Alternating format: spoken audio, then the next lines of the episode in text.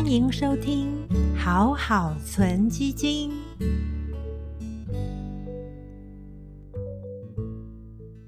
投资过程当中难免会遇到利空的打击，如果当账面亏损的时候该怎么办呢？是该买还是卖？今天就要来谈谈，如果要为你的投资把脉，那么先要问两个问题：第一个，你的标的对吗？这个基金是不是符合你的风险属性？如果净值的波动以及亏损的程度已经影响你的情绪，睡不着啦，或者是情绪不好，这些都显然你应该选择转换到波动比较低的标的。例如，如果是科技重度套牢，那其实你可以考虑转到美国的股票型基金。那如果是美国的股票型基金还是波动太大，你应该转到波动更小的美国平衡型基金。第二，时间是长还是短？你这一笔投资的资金是短期就有急用，还是自有资金？它是可以放到很长，是累积退休金用的。因为未来一年是景气趋缓，甚至景气面临衰退的趋势，所以短期资金可能要相对保守，甚至有套现出场的策略。如果你是长期的资金，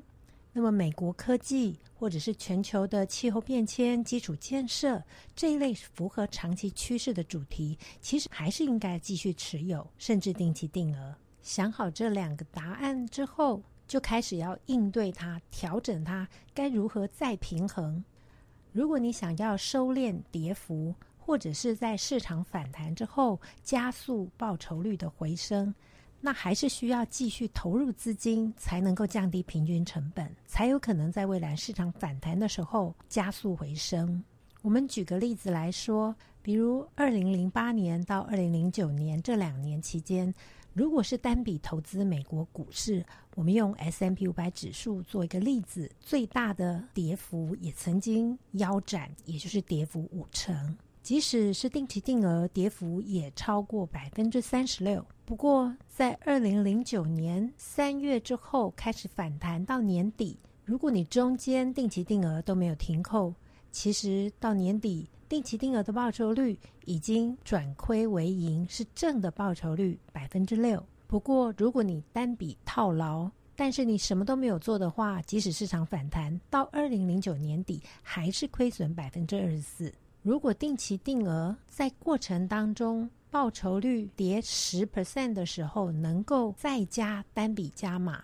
在这两年的过程当中，总共会多进场十次。那么到二零零九年底，报酬率就不只是百分之六，是往上拉升到百分之十一点九。用这个例子也说明了，如果单笔严重套牢的时候，什么都不做。那其实是要等更长的时间才有可能回本，所以最好的方式至少还是要用定期定额持续投入资金，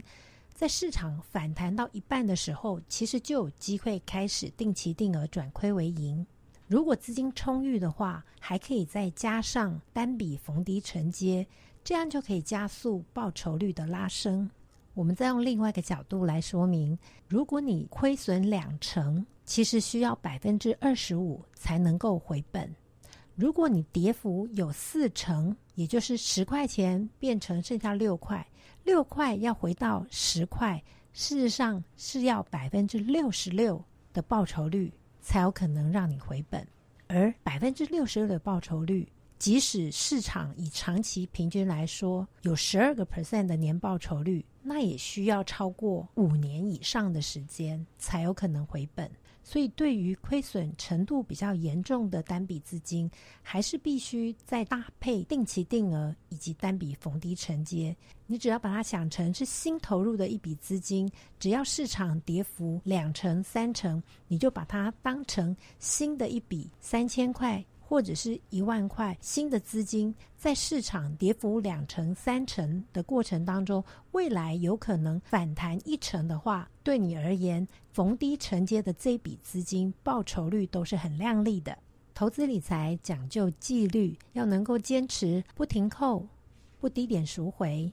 不追高杀低，很多确实跟自己在做挑战。所以在投资心态上，我也引用圣严法师所提的：遇到困境的时候，我们面对它，接受它，处理它，然后放下它。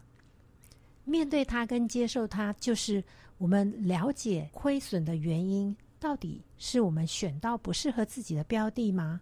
还是我们知道市场发生了当初没有预期到的事，所以有这样子的跌幅，我们接受它，但是要处理它，就是真正面对问题之后，我们刚刚提到的确认标的是不是适合自己。第二，确认这笔资金是可以做长还是做短。接下来，当然不要杠杆、不融资，我们就可以用时间来换取空间。处理它，也就是即使是亏损，而且我们可以等，但你也不能就不管它。我们如何缩减亏损，就必须重新盘点我们的资金到底还有多少是可以运用加入投资，然后提出对策。我们要善用定期定额，或者是现在也有很多定期不定额。就是设定好叠一成之后会加码扣一千或两千，达到跌幅两成的时候再多扣一千。用这种定期不定额，市场越跌我越加码扣的方式，或者是我们用单笔逢低承接的方式，都是可以摊低我们的平均成本，收敛跌幅，并且加速报酬率返回正值。这就是积极的去处理它。一旦我们设定了这些投资的机制之后，放下它就不需要每天去看，因为我们大约知道未来一年市场是比较趋缓，甚至有衰退的几率，而长期的资金是可以等到市场趋缓、景气衰退，到市场重新恢复正向的景气扩张，市场越低，反而是我们累积单位数逢低承接、累积部位的最好时间。所以，投资是一辈子的事情。现在遇到的危机，也有可能就是转机。不妨用这个时候好好检视自己的投资组合，把同类型过于相似的标的可以做一些整合，